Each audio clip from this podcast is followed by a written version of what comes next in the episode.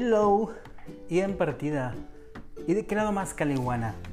Hoy, martes 25 de agosto del 2020. Así es, les doy la bienvenida a De más caliguana, el nuevo podcast de la primera temporada. Así es.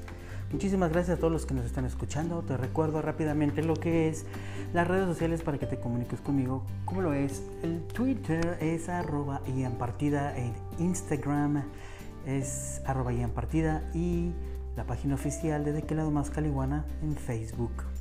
Búscanos así, De qué lado más caliguana. Te pueden aparecer varias, pero solo hay una. De hecho, creo que nada más esta te aparece. bueno, pues hoy martes. Oh, cierto, a los que escucharon el programa de ayer, muchísimas gracias. El abuelo estuvo aquí conmigo. Platicamos largo y tendido.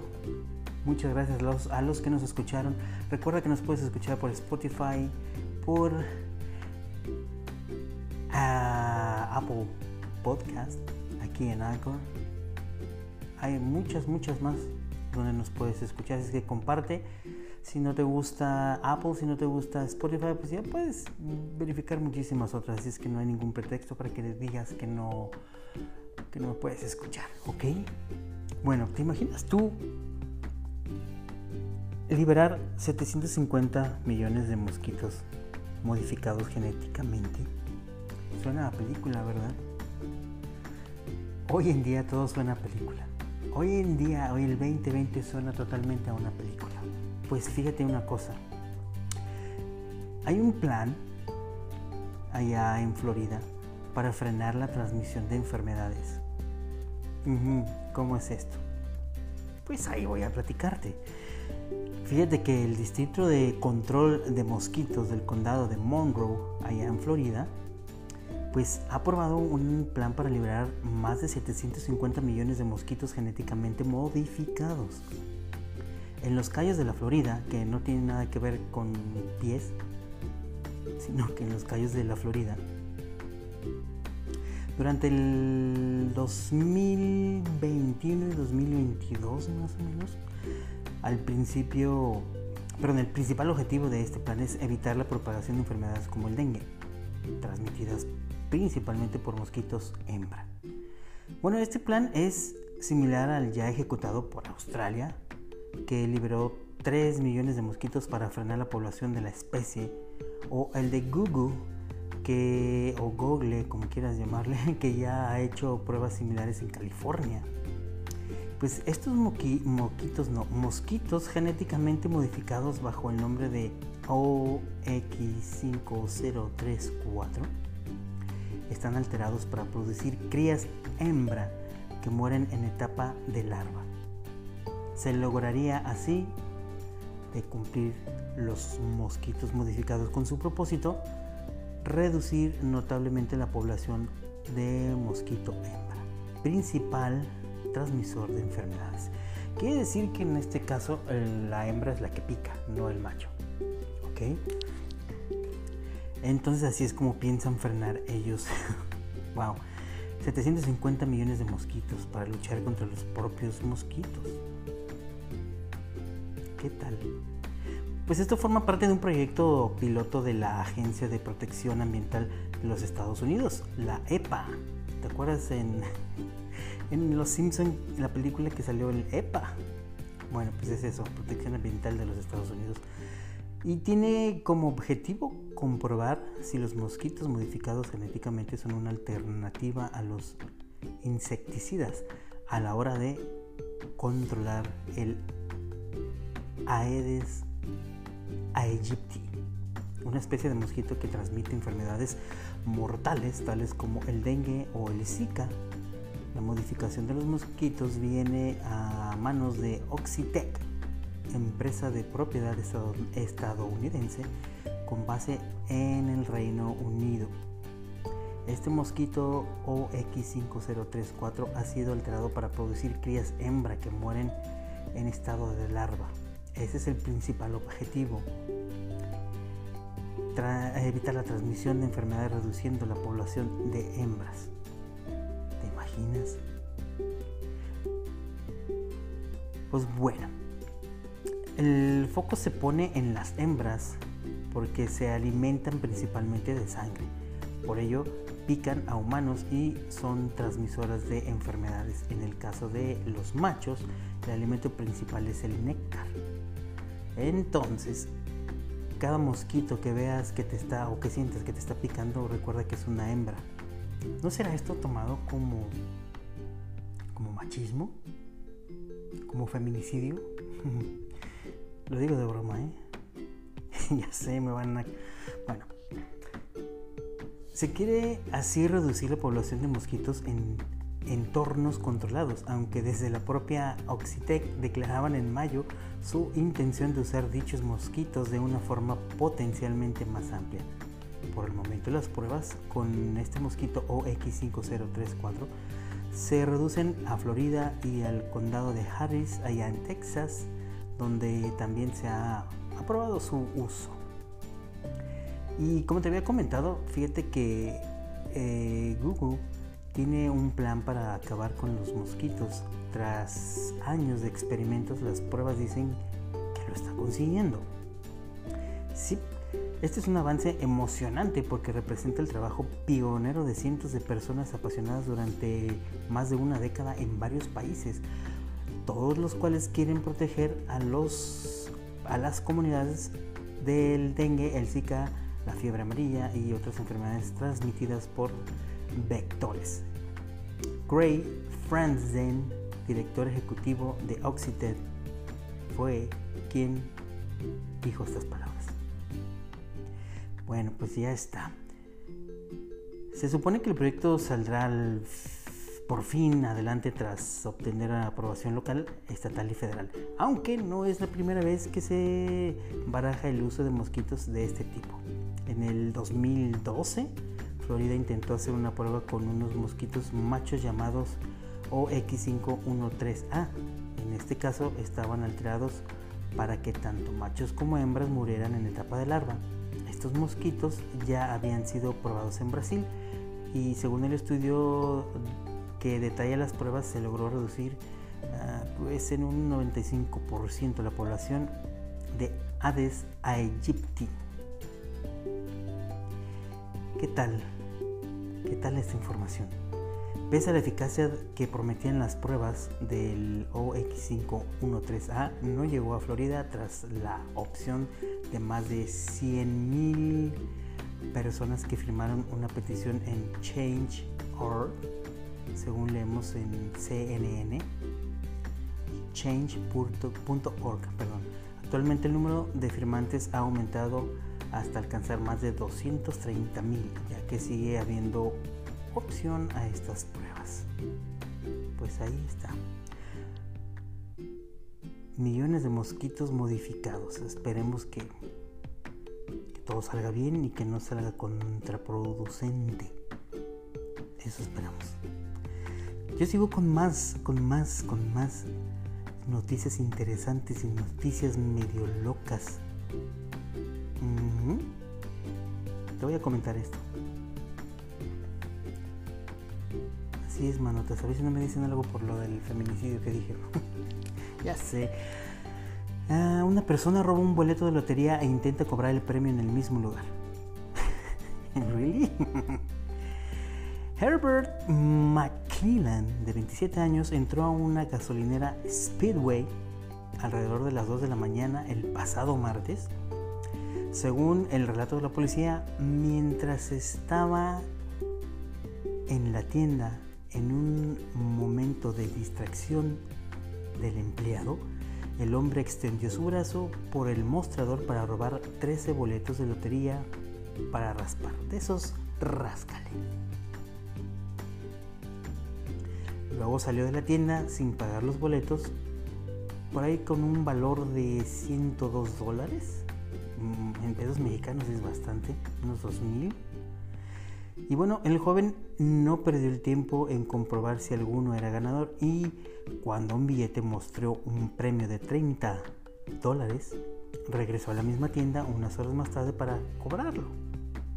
Los empleados llamaron a la policía que arrestó a McKellen por hurto y tráfico de propiedad robada. El hombre está detenido con una fianza de 12 mil dólares. Va a tener que hacer uso de más boleticos. Boleticos, porque traigo ese... Bueno. ¿Qué tal? noticias locas. Tengo más noticias locas. Así es. Fíjate que hay unos mapaches artistas que crean obras de arte con sus patas. Aunque no lo creas. Cuando pensamos en mapaches, imaginamos criaturas enérgicas hurgando en la basura, pero este dúo está demostrado que estamos equivocados. Piper y Cheto son mapaches rescatados que iniciaron una exitosa carrera en el arte. De hecho, sus coloridas pinturas abstractas artesanales son para amantes del arte con un presupuesto holgado. Desde una pieza de unos 75 dólares titulada Tiny Masterpiece de Cheto hasta la friolera de unos 150 dólares por una Custom Masterpiece ejecutada por Piper con colores personalizados. Estas obras maestras arrasan en las redes sociales, así es que lo puedes checar. Mapaches artes, de artes, pintores. A la vez, estas pinturas a la vez hilarantes y divertidas, las pinturas eh, de estos Pollocks mapaches se están vendiendo como pan caliente incluso antes de salir al mercado. Su espíritu creativo es fomentado por sus cuidadores, por sus cuidadores humanos, perdón, Mitchell y Sarah Fine, quienes no solo proveen a las criaturas con pintura y lienzos, sino que también les dan el espacio necesario para producir sus obras maestras.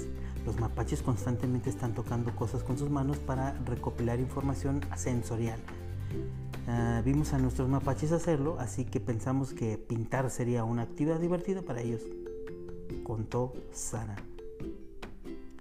En cada lienzo se puede observar las coloridas huellas de estos mapaches. Algunas piezas tienen una estética minimalista, con unas cuantas marcas dispersas, mientras que otras tienen muchas manchas artísticas que mezclan el pigmento sobre el lienzo. Las pinturas terminadas son tan únicas como Piper y Cheto. Cada una de, de nuestros mapaches tiene su propio estilo, dijo Sara, y por lo general podemos diferenciar su arte. ¿Qué tal? Las pinturas están a la venta en el sitio web de Lost Times. Tito the Raccoon. Tito es el nombre de su primer mapache, que falleció pues ya hace tiempo.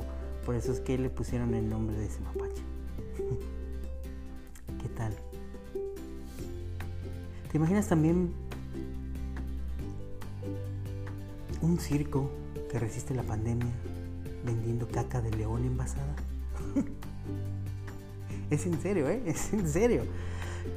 Bueno, los circos tienen prohibido actuar durante la pandemia como muchos, como todos, creo yo, por lo que muchos han estado luchando por mantenerse a flote en los últimos meses. Los circos de animales llevan aún peor. Los circos de los animales lo llevan aún peor porque pues tienen decenas de criaturas para alimentar a diario, por lo que se han visto obligados a buscar soluciones originales para mantenerse solventes. El Crown, el Crown Circus, no tiene nada que ver con el coronavirus, es el Crown Circus, eh, en Múnich, Alemania, ha presentado una idea de negocio apestosa pero rentable. Vender frascos de excremento de sus 26 leones y tigres por 5 euros cada uno. La loca idea comenzó como una broma diseñada para hacer reír a la gente, pero los frascos de caca de felinos grandes han demostrado ser tan populares el circo creó una pequeña tienda, justo enfrente de su sede en, allá en Múnich, donde los interesados pueden comprar tantos frascos de caca como deseen entre las 10 de la mañana y las 2 de la tarde. Créase o no, o sea, lo creas o no, la gente no solo compra los frascos de caca para apoyar al Crown Circus y a sus animales, o para ofrecérselo a sus amigos como una broma. Muchos de ellos realmente lo están dando un buen uso. Aparentemente la caca de león y tigre es un excelente repelente de plagas y muchos de los ah, clientes del Crown confían en él.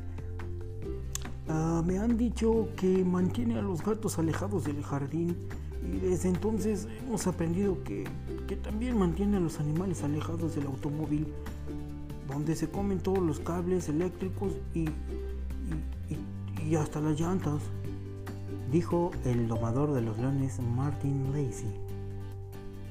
El domador agregó que una pequeña cantidad de caca de león o de tigre colocada estratégicamente puede mantener a raya a la mayoría de los animales, desde gatos hasta jabalíes. Su eficacia como repelente de animales ha sido mm, avalada online y no más bien, más bien dicho es ha sido alabada, no avalada, es alabada en, en línea y el circo está generando algunos ingresos muy necesarios. Es una situación en la que todos ganamos de león. bueno, sin embargo, la suerte del Crown Circus puede llegar a su fin pronto, ya que luego de que la noticia de su nuevo producto comenzará a aparecer en los titulares, un grupo alemán de derechos de los animales comenzó a escracharlos. El grupo Actions Group afirma haber testeado la caca de león en un laboratorio y haber encontrado una bacteria altamente resistente que puede afectar tanto en la vida silvestre como a los humanos. Está pidiendo a las autoridades que tomen medidas para, para que ya no vendan su caquita. El circo alemán unió, anunció perdón, que enviará ah, muestras de la caca a las autoridades sanitarias, pero sospecha que las afirmaciones hechas por Actions Group, Action Group, creo que es así, lo que que está escrito con K, Actions Group, son infundadas. Martin Lazy dijo que el Crown Circus ha sido durante mucho tiempo objetivo de los activistas debido a sus actuaciones con los animales. El Crown Circus anunció que parte de los 5 euros obtenidos a la venta del tarro de caca se destinará a una organización benéfica para mejorar las condiciones de vida de los animales en cautiverio. Pues ya que otra les quedaba. Pero fíjate, esto me da a mí una buena idea de vender caca humana para repeler asaltantes, protestantes y, y demás. Yo creo que sí funcionaría si lo embarras en la, la entrada de tu, de tu casa. Yo creo que sí funcionaría. ¿eh? Hasta algunos vecinos molestos, creo yo. Bueno, no sé. Es un decir. Estoy buscando la manera de sacar dinero yo también. Bueno, pues fíjate que hay un zorro fashionista y roba más de 100 zapatos. Hmm. La exhaustiva investigación de un ciudadano ayudó a resolver una serie de crímenes que asolaron la ciudad de Berlín, allá en Alemania, otra vez.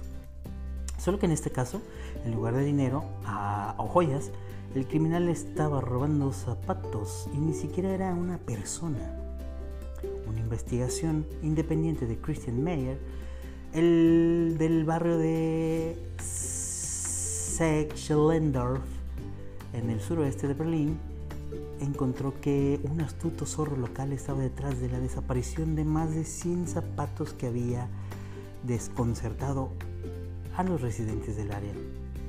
Meyer comenzó a indagar en el caso a fines de julio cuando notó que alguien había robado una zapatilla de su Porsche. El hombre pudo, eh, eh, ah, bueno, cuando digo Porsche no es un carro. Es, su cochera, vaya.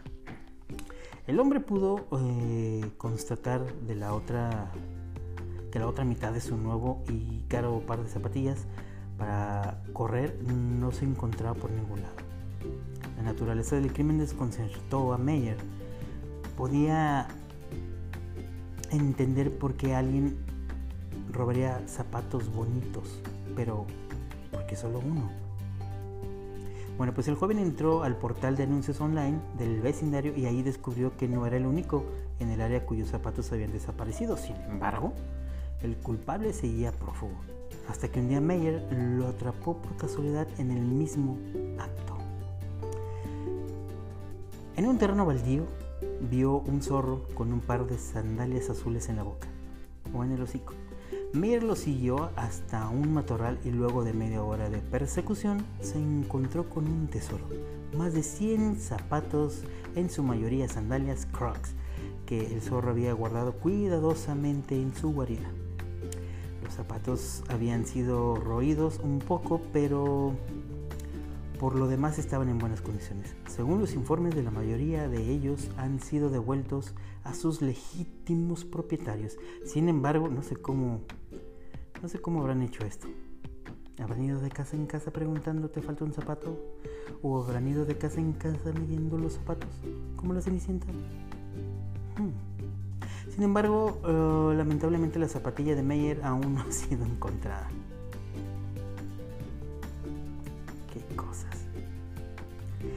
Esto es lo que se encuentra uno hoy en día en, el, en este nuestro planeta Tierra. ¿Qué tal?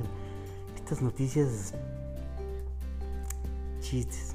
Oh, mira nada más. Fíjate lo que tengo aquí. Crece la piratería de podcast. A ver, esto a mí me interesa. El sitio de noticias Pod News que viene de podcast, me imagino, el Pod News reveló que la plataforma Anchor aloja una gran cantidad de podcasts pirateados. Ándale, güey. El 30% de los 20 podcasts principales de PodTrack se están copiando actualmente en Anchor, según sus propias búsquedas. Los oyentes de programas públicos y privados crean copias automatizadas de estas emisiones. Asimismo, el informe encontró que el nuevo podcast The New York Times serial Nice White Parents tiene otras cinco copias pirateadas alojadas en Anchor utilizando el arte original. Hmm. Debido a que los podcasts alojados en esa aplicación no están sujetos al proceso normal de aprobación de Apple Podcasts, estas copias pirateadas aparecen instantáneamente en las búsquedas que usan Apple Podcasts y Spotify y aplicaciones que usan esos datos como Overcast y Pocket, Pocket, Pocket Cast. en muchos casos estas copias han permitido que esta aplicación ah, se beneficie económicamente. Ninguna de estas obras se acreditará al propietario original y los anuncios no generarán ingresos para los medios. ¿Qué tal? Oye, mano, te estoy pensando si estamos hablando mal de esta aplicación. Este. Bueno, pues el mío es original, ¿eh? Yo y en partida es original, así es que yo no me preocupo. A menos de que tiene el mío. ¿Tú crees?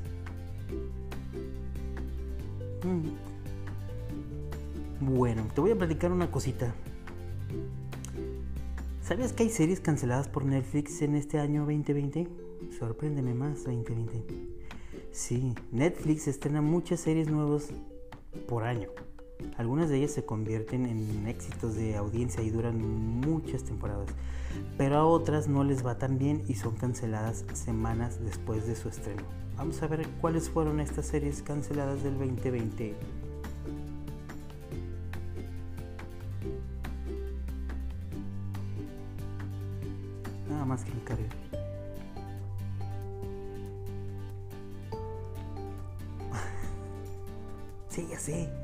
Mm. Ok. Comenzamos con un pesado White Lines, del mismo creador de La Casa de Papel. La primera temporada se estrenó en mayo y Netflix anunció recientemente que no habrá una segunda.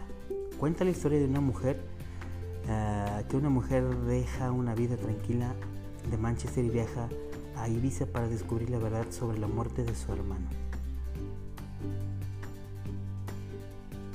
La otra es Anne with an E, o sea, Ana con una E. La serie llegó a su fin tras su tercera temporada Un cumpleaños especial es el punto de partida para un viaje a los orígenes de Anne que trata de resolver los problemas de corazón y pone la mirada en el horizonte. Cancelada también. Hay otra que es Turn Up Charlie, la serie protagonizada por Idris Elba. Solo duró una temporada. Un derrotado DJ planea reconstruir su carrera musical mientras cuida de la elocuente hija de 11 años de su mejor amigo y bueno, pues es un famoso actor. Cuida a la hija de 11 años de su mejor amigo. ¿Ok? Pues por eso la cancelaron yo creo. Astronomy Club, el sketch show. Bueno, pues fue cancelada tras apenas eh, una única temporada. Un programa de sketch cómicos de Astronomy Club el primer grupo completamente afroamericano de la UCB Theater, producido por Kenya Varys. Pues si no la viste, no la verás. El Mesías, fíjate que esta yo la estaba viendo, se me hizo una serie buena, la primera, el primer capítulo que vi. Dice de aquí que duró apenas una temporada. Un oficial de la CIA investiga a una figura carismática cuyos seguidores creen que puede ser que puede hacer milagros eh, será una entidad divina o peligroso estafador mm, pues ya fue cancelada o sea que ya no la vi también A.G. and the Queen tuvo solo una temporada serie hilarante sobre una drag queen que pasa por una mala racha y cruza eh, Estados Unidos con una niña a bordo de la camioneta y es protagonizada por RuPaul. RuPaul, creo que se pronuncia así. También la acción, la facción Octubre, perdón, October Faction, tuvo una vida muy breve. Se estrenó apenas en enero y fue cancelada en marzo. Se trataba de una serie sobrenatural. El drama familiar se vuelve terrorífico. Los padres, Fred y Dolores, cazan monstruos y los gemelos Viv y Geoff ocultan sus propios secretos. Pues tampoco la vas a poder ver ya. Spinning Out, estrenada en enero, fue cancelada en febrero. Nos dejó con una sola temporada. Una patinadora olímpica busca el equilibrio entre el amor y la familia y la salud mental mientras el sueño de ganar marca sus pasos. Insaciable llegó a su fin tras su segunda temporada, con más concursos de belleza por delante. Patty y Bob se enfrentan a su propia culpa y a problemas personales mientras las víctimas se amontonan. Pues bueno, fue cancelada también, insaciable. También tuvo una, única temporada el drama musical romántico sobre las historias de amor que unen a un grupo eclético de Los Ángeles y que curiosamente se llama igual que el anterior, Insaciable. Bueno. The Wars duró solamente una temporada. Una enfermedad antigua transforma a los personajes en vampiros y él es médico, basada en los cómics de Jonathan Maberry y Alan Robinson. La Casa de Papel. Ya vimos las series que fueron canceladas abruptamente por Netflix, en la mayoría de los casos debido a que fueron un fracaso. Sigamos ahora con las que también terminarán. Pero hay una diferencia importante. Estas tuvieron éxito y llegaron a su final de manera más ordenada. La Casa de Papel es la serie que habla de que habla, mm, perdón, de habla no inglesa, sino de castellano más vista en la historia de Netflix y llegará a su final en la quinta temporada a estrenarse este 2021. La Casa de Papel. Muy buena, se la recomiendo. Tengo aquí también Ozark. La cuarta temporada será la última. Un asesor financiero arrastra a su familia desde Chicago hasta los lagos de Ozark para lavar 500 millones de dólares en 5 años y tranquilizar sus peligros y criminales, a sus peligrosos y criminales jefes. So ya se fue. The Crown, la corona. Ya se sabe que terminará con su sexta temporada, pero hay buenas noticias. Falta mucho para que eso ocurra. Ya que la cuarta temporada se estrenará a finales del 2020 y la quinta recién en el 2022, por lo que ni siquiera sabemos cuál será la fecha de la sexta. Este drama narra las rivalidades políticas y el romance de la reina Isabel II, así que como los sucesos que moldearon la segunda mitad del siglo XX. La corona. El mundo oculto de Sabrina terminará su cuarta temporada. La magia y las travesuras marcan el rumbo de Sabrina, una adolescente de doble naturaleza que se debate entre el mundo de los mortales y el que se oculta debajo. También llegará a su fin, pero en buen plan. El método Kominsky, la tercera temporada marcará el final de la serie. Sandy Kominsky y Norman Newlander no son de esos abuelitos que viven del pasado, pero tampoco tienen mucho futuro.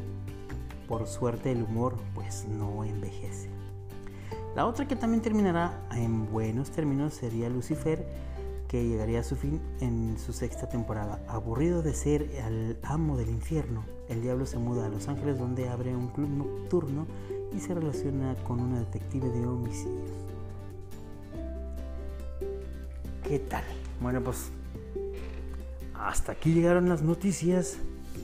Hoy aquí en De Calado Más que. En este martes que me gusta variarlo. En este martes pues vimos noticias medios locas, medios increíbles como la caca de león. la de los mosquitos también me dejó así como que... ¿Qué les qué? Espero que... ¡Ay, manotas! Espero que les haya gustado muchísimo. Eh, recomienden el podcast. Este no es pirata, no se preocupen. Recomienden el podcast si ustedes así lo desean. Yo se los agradeceré muchísimo. Hay una parte donde puedes dejarme eh, tus mensajes de voz si lo quieres mandar saluditos, mentadas de madre, lo que tú quieres hacer lo puedes hacer a través de ese, esa pestañita que te dejo ahí en el link que comparto en Facebook. Yo soy en partida, esto es de Quilado Más que Leguana. Muchísimas gracias. Recomiéndelo o no. Bye bye. Adiós, manotas. Nos vemos o nos escuchamos mañana. ¡Abur!